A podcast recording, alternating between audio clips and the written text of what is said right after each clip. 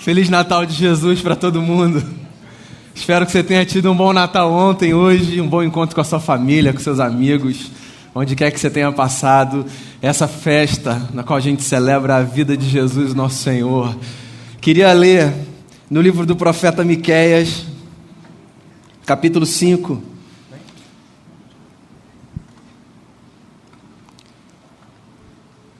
Do verso 2 ao verso 5, diz assim o texto: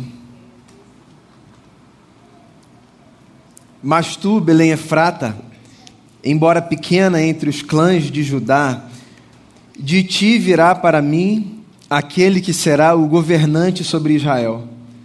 Suas origens estão no passado distante, em tempos antigos. Por isso os israelitas serão abandonados até que aquela que está em trabalho de parto dê a luz. Então o restante dos irmãos do governante voltará para unir-se aos israelitas. Ele se estabelecerá e os pastoreará na força do Senhor, na majestade do nome do, do Senhor, o seu Deus. E eles viverão em segurança, pois a grandeza dele alcançará os confins da terra. Ele, o menino que haverá de nascer, será a sua paz. Palavras do profeta Miqueias um homem que viveu oito séculos antes de Jesus. Sim, 800 anos antes de Jesus, viveu um profeta na terra de Judá, um profeta fronteiriço, longe da grande cidade, longe da capital, numa região meio invisibilizada. Aquele tipo de gente que às vezes a gente até se esquece que existe, porque está distante dos noticiários, das grandes coisas, dos holofotes, de um cantinho de uma região, surgiu um homem, num tempo, dizendo o seguinte: o caos que hoje está posto não durará para sempre, porque em algum momento virá aquele que nos oferecerá a sua paz. Existem profetas e profetas. Há profetas que eu chamaria de profetas do caos. São aqueles homens e aquelas mulheres que observam o óbvio e dizem o óbvio Vem o que está posto, o que todo mundo consegue ver, a despeito da idade, da cultura ou do que quer que seja. E bradam por aí essas notícias que são notícias de anteontem, sobre as quais todo mundo já conversou, que já foram vistas, já foram postas, discutidas. Eles estão por aí gritando com o megafone, anunciando o óbvio. São os profetas do caos. Gostam do barulho, Inclusive impressionam muita gente pela sua suposta coragem, mas dizem o que todo mundo vê. Há outros profetas, que diferente dos profetas do caos, são os profetas da esperança. Os profetas da esperança também veem o que os profetas do caos veem, mas eles fazem outra escolha. Eles fazem a escolha de anunciar aquilo que está um pouquinho abaixo da superfície. Diferente dos profetas do caos, que bradam o que está posto, os profetas da esperança trazem para a superfície aquilo que não era visto por todos, mas que quando passa a ser, faz com que as pessoas digam: Nossa, estava aí, eu nem sabia. Os profetas da esperança sinalizam algumas coisas que são essenciais para a vida, mas que passam desapercebidas, porque o caos tem essa propriedade de capturar toda a nossa atenção. Quando a gente vive momentos sombrios, difíceis, angustiantes, é possível que toda a nossa atenção seja capturada por essas notícias alarmantes, de modo que a gente não consiga falar de mais nada, enxergar mais nada, perceber mais nada. Aí vem os profetas da esperança, que não são gente que brinca de conto de fada, não é gente que finge que as coisas não estão como elas estão, é gente que faz uma escolha de virar um pouquinho a mesa e de chamar a atenção para as pessoas dizendo assim: vocês já olharam por essa outra perspectiva aqui? O Miquéias era um profeta desse segundo grupo, não do caos, da esperança. Os seus dias eram difíceis. O povo de Israel e de Judá, tanto o reino do norte quanto o reino do sul, viviam dias de muita prostituição espiritual. Pois é, essa era a expressão que os profetas lá no Antigo Testamento usavam para falar dessa relação maculada daquele povo com Deus. Eles estavam traindo os seus valores, adotando princípios de outros povos que não o seu próprio. Isso, para aquele tempo e para aquela cultura, representava uma espécie de infidelidade, de traição. Os dias eram assim. As pessoas não viviam de acordo com os valores que elas tinham considerado os melhores para si. É como se elas tivessem feito uma espécie de acordo tácito, sabe? Ninguém falava nada, mas estava todo mundo tranquilo, porque tem um negócio, né? Quando o caos se estabelece, às vezes isso acontece. A gente não combina verbalmente, mas parece que a gente passa a aceitar um negócio que antes a gente não aceitava, mas que agora a gente acordou secretamente, veladamente, que está tudo bem. Aí vem esses profetas, que são de esperança, mas trazem a realidade. Dizem, não está certo, não está legal, precisa mudar aqui, precisa mudar ali. Os nossos olhos precisam ser abertos. Nem tudo que a gente faz está certo. Alguém precisa dizer isso para a gente, não? Nem tudo que a gente faz está certo. A gente não acerta o tempo todo. A gente não faz sempre as melhores escolhas. O que a gente oferece para o mundo, nas micro-relações e nas macro-relações, nem sempre é o que de melhor a gente pode oferecer. Por isso que a gente precisa desses profetas na nossa vida, que não são necessariamente figuras sacerdotais, institucionais, são homens e mulheres comuns que se emprestam a Deus nessa vida, como gente que abre os nossos olhos, que dá um conselho, que traz uma palavra, que traz a gente de volta para o caminho. Miqueias era um camarada assim. No meio da profecia, na qual ele denuncia os pecados, diz que as coisas estão erradas, chama o povo à realidade, no meio da profecia ele dá uma palavra de esperança. Porque eu disse a você, o profeta que sobrada grita e diz o óbvio é o profeta do caos o profeta da esperança, ele sempre tem uma outra palavra no meio do choque de realidade. E que outra palavra era essa do profeta Miqueias? Era a palavra que predizia o nascimento de Jesus. Esse profeta, oito séculos antes do nascimento de Cristo, disse para um povo sofrido: fiquem em paz, porque de uma região que vocês não esperam, da pequena vila de Belém, Deus suscitará o nosso Salvador. Ele nascerá, não nos grandes centros, não nesse lugar para onde está o holofote, não no lugar onde tudo se discute, não nesse lugar das estruturas de poder, não. Ele nascerá de uma pequena vila, Belém da Judéia. E ao nascer, duas coisas ele fará: ele cuidará do seu povo e ele nos oferecerá paz. Foi isso que o profeta disse, 800 anos antes do menino Jesus nascer. Vai nascer alguém que vai apacentar o coração das pessoas e que vai pacificar o coração das pessoas. Essa época de Natal é uma época de presentes, pedidos e desejos, né? A gente tenta presentear as pessoas. E quem gosta de dar presente, sobretudo, tenta pensar num presente que faça sentido para aquela pessoa. Né? A gente tenta calcular ali do que fulano gosta, o que vai surpreender, o que vai fazer com que a pessoa, ao abrir aquele presente, diga: Isso foi pensado para mim. Pois então, há muitos desejos que a gente podia partilhar aqui, muitos pedidos. Você tem as suas listas, eu tenho as minhas. Mas há algumas coisas que eu diria são desejos barra necessidades universais. Tem coisa que eu gosto, você não gosta e vice-versa. Diz respeito à nossa individualidade, à nossa particularidade. Agora, existem algumas coisas que, se a gente conversar aqui sobre elas, a gente vai chegar à conclusão de que elas tranquilamente estariam na lista de todas as pessoas. E essas duas coisas sobre as quais o profeta fala, quando anuncia o nascimento do menino, são coisas que estão na nossa lista universal: cuidado e paz. Cuidado. Quem não gosta de ser cuidado? Quem não precisa de cuidado?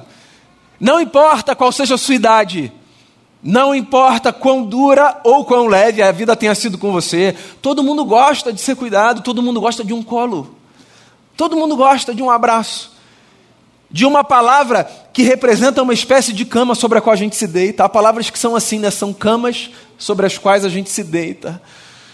Quem não gosta de receber uma mensagem, uma ligação, o que quer que seja que expresse esse carinho que a gente troca cujo recado é esse: tem alguém cuidando de você. Pois então, o que o texto diz é que o menino que haveria de nascer nasceria para cuidar de todos nós. De uma forma diferente de todos os cuidados que a gente já experimentou. Melhor que o cuidado do melhor pai e da melhor mãe. De maneira mais profunda, mais intensa e mais emblemática do que qualquer expressão de zelo que a gente já conheceu. Jesus é a expressão de um Deus que cuida da gente. Quando Jesus nasce naquela manjedoura, desamparado, entre os animais, na insalubridade de um estábulo, ele nasce trazendo consigo, segundo a profecia de Miqueias, esse recado. Ele veio, veio para cuidar da gente, a sua presença é um cuidado. A presença de Cristo. Nas nossas liturgias, nos nossos ajuntamentos, a gente fala exatamente sobre isso, né? Quer cantando, conduzidos aqui pelos nossos irmãos, quer nas orações. A gente costuma orar, cantar, dizer coisas do tipo: A tua presença, Senhor, que ela seja real nesse lugar. Porque há alguma coisa muito mística quando a gente desfruta dessa presença divina, intangível, imperceptível aos nossos olhos, mas real. Há uma cama preparada para o coração quando a gente tem a sensibilidade de discernir que Deus está entre nós. Isso é cuidado.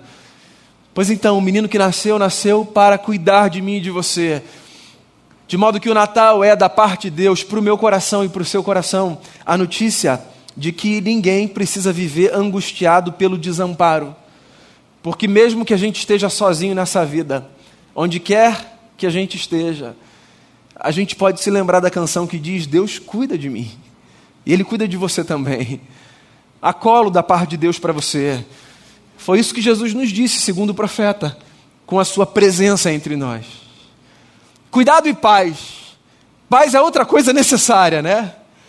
O negócio que a gente almeja, que a gente deseja. Ninguém sem consciência gosta de viver em guerra. Para quê? Esses conflitos na casa, no trabalho, nas amizades, essas disputas, esse negócio da gente estar o tempo todo tentando medir força, descobrir quem está certo, quem está errado, reforçar esse negócio, sabe? O poder está do lado de cá, sou eu que dito as regras, eu que digo como vai ser. É assim ou é assim. Esse negócio cansa, vai esticando a gente por dentro. A gente quer paz, a gente quer descansar, a gente quer estar tá bem. A gente quer poder voltar para casa e ter em casa esse ambiente gostoso, não é isso? Ou sair para o trabalho e saber que, que vai ser o melhor possível. A gente quer, inclusive, mesmo tendo a consciência de que em muitos lugares a gente não consegue experimentar externamente essa paz, poder desfrutar de uma certa presença do lado de dentro que nos dê condição de ter paz, mesmo quando tudo está caótico do lado de fora. Essa é uma experiência da fé. Um outro profeta disse isso no seu livro, foi Abacuque quem disse. Um outro profeta que viveu num outro tempo também conturbado.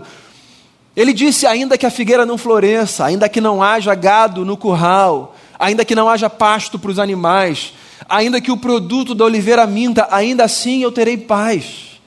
Eu confiarei no meu Senhor. É a experiência da fé. A presença do Cristo traz isso para a gente: paz.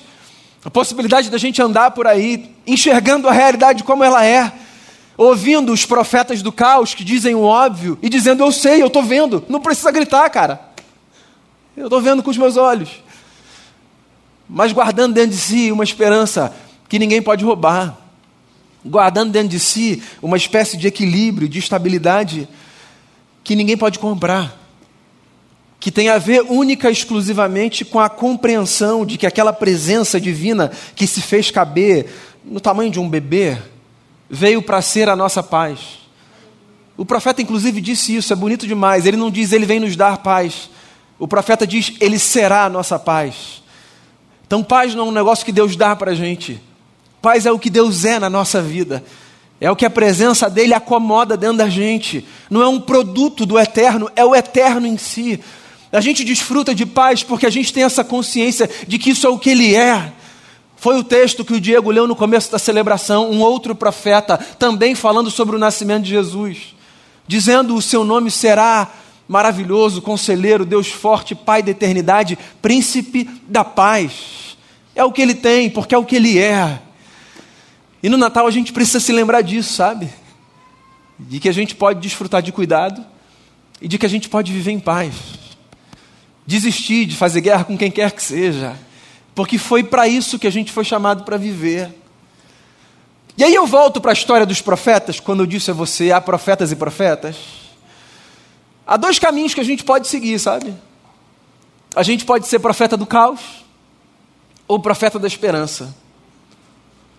A gente pode dizer o óbvio e gritar por aí: esse mundo está uma loucura, esse mundo não tem mais jeito, está tudo em trevas, escuridão, a gente não consegue mais enxergar. A gente pode gritar por aí o óbvio, pode, mas a gente pode fazer outra escolha. A gente pode anunciar a esperança. Quando essa história foi contada, oito séculos antes do nascimento de Jesus, ela foi contada como um prenúncio de que quando tudo isso se cumprisse, esse mundo em trevas veria luz. Isso é o que o nascimento de Jesus é. A chegada da luz no mundo. E todas as vezes que a gente conta essa história, é como se a gente acendesse uma vela. É isso. Você está entendendo por que esse é o culto das luzes? É para a gente se lembrar disso. Que tem duas coisas que você pode fazer nesse mundo. Você pode amaldiçoar as trevas ou acender uma vela e deixar sua luz brilhar. Você pode gritar o óbvio que está todo mundo vendo, ou você pode dizer: pera lá, eu sei que está difícil, mas tem esperança, tem um caminho, há saída, existe uma possibilidade, não acabou aqui. Porque se os profetas do caos insistem em amaldiçoar a escuridão, os profetas e as profetisas da esperança se emprestam nesse mundo a Deus para fazer da sua voz e da sua vida uma dramatização do fato de que, por causa do nascimento de Jesus, nesse mundo a gente pode voltar a ver. Ver. Ver as coisas como elas são. A ver as coisas como elas poderiam ser e ver também as coisas como elas serão. Porque é isso que Jesus faz. Ele ilumina o mundo de tal forma que a gente vê as coisas como são, como poderiam ser e como serão. No dia em que não houver mais nenhuma sombra da morte, nenhuma dor, nenhuma angústia, nenhum lugar de escuridão na alma, porque a luz de Jesus, que hoje brilha dentro de mim e de você, em algum momento na história, brilhará intensamente, plenamente e perpetuamente sobre tudo e sobre todos. Jesus nasceu, meu amigo, minha amiga. A esperança para mim e para você. Em vez de sair por aí amaldiçoando a escuridão, lembra disso. Todos os dias da sua vida, por onde você for, acenda uma vela aí dentro de você e deixe a sua pequena luz brilhar. Porque nesse mundo, onde muitos veem o óbvio, tem algumas coisas que poucos veem, mas que podem mudar radicalmente a vida daqueles que ainda continuam gritando, amaldiçoando e blasfemando contra tudo e contra todos. Eu e você podemos fazer um outro caminho, por uma simples razão. O menino que nasceu, ele é a nossa luz, a nossa paz, a nossa esperança. Então o que a gente vai fazer a partir de agora é o seguinte: a gente vai dramatizar essa presença da luz de Jesus no mundo. Deixa eu pegar minha vela aqui. Eu vou botar a minha Bíblia aqui, porque às vezes eu boto aqui no chão, aí sempre vem alguém no final do que fala, pastor, você botou a Bíblia no chão. Gente, isso é tranquilo, tá? Mas eu vou botar aqui para não escandalizar ninguém. Está na minha árvore de Natal.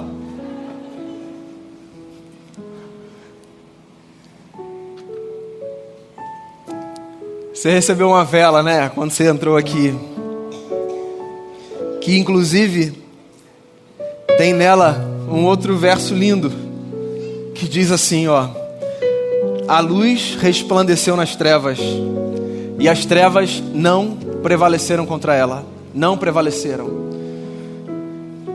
Queria que você se lembrasse disso. As trevas não prevalecem contra a luz, jamais, jamais.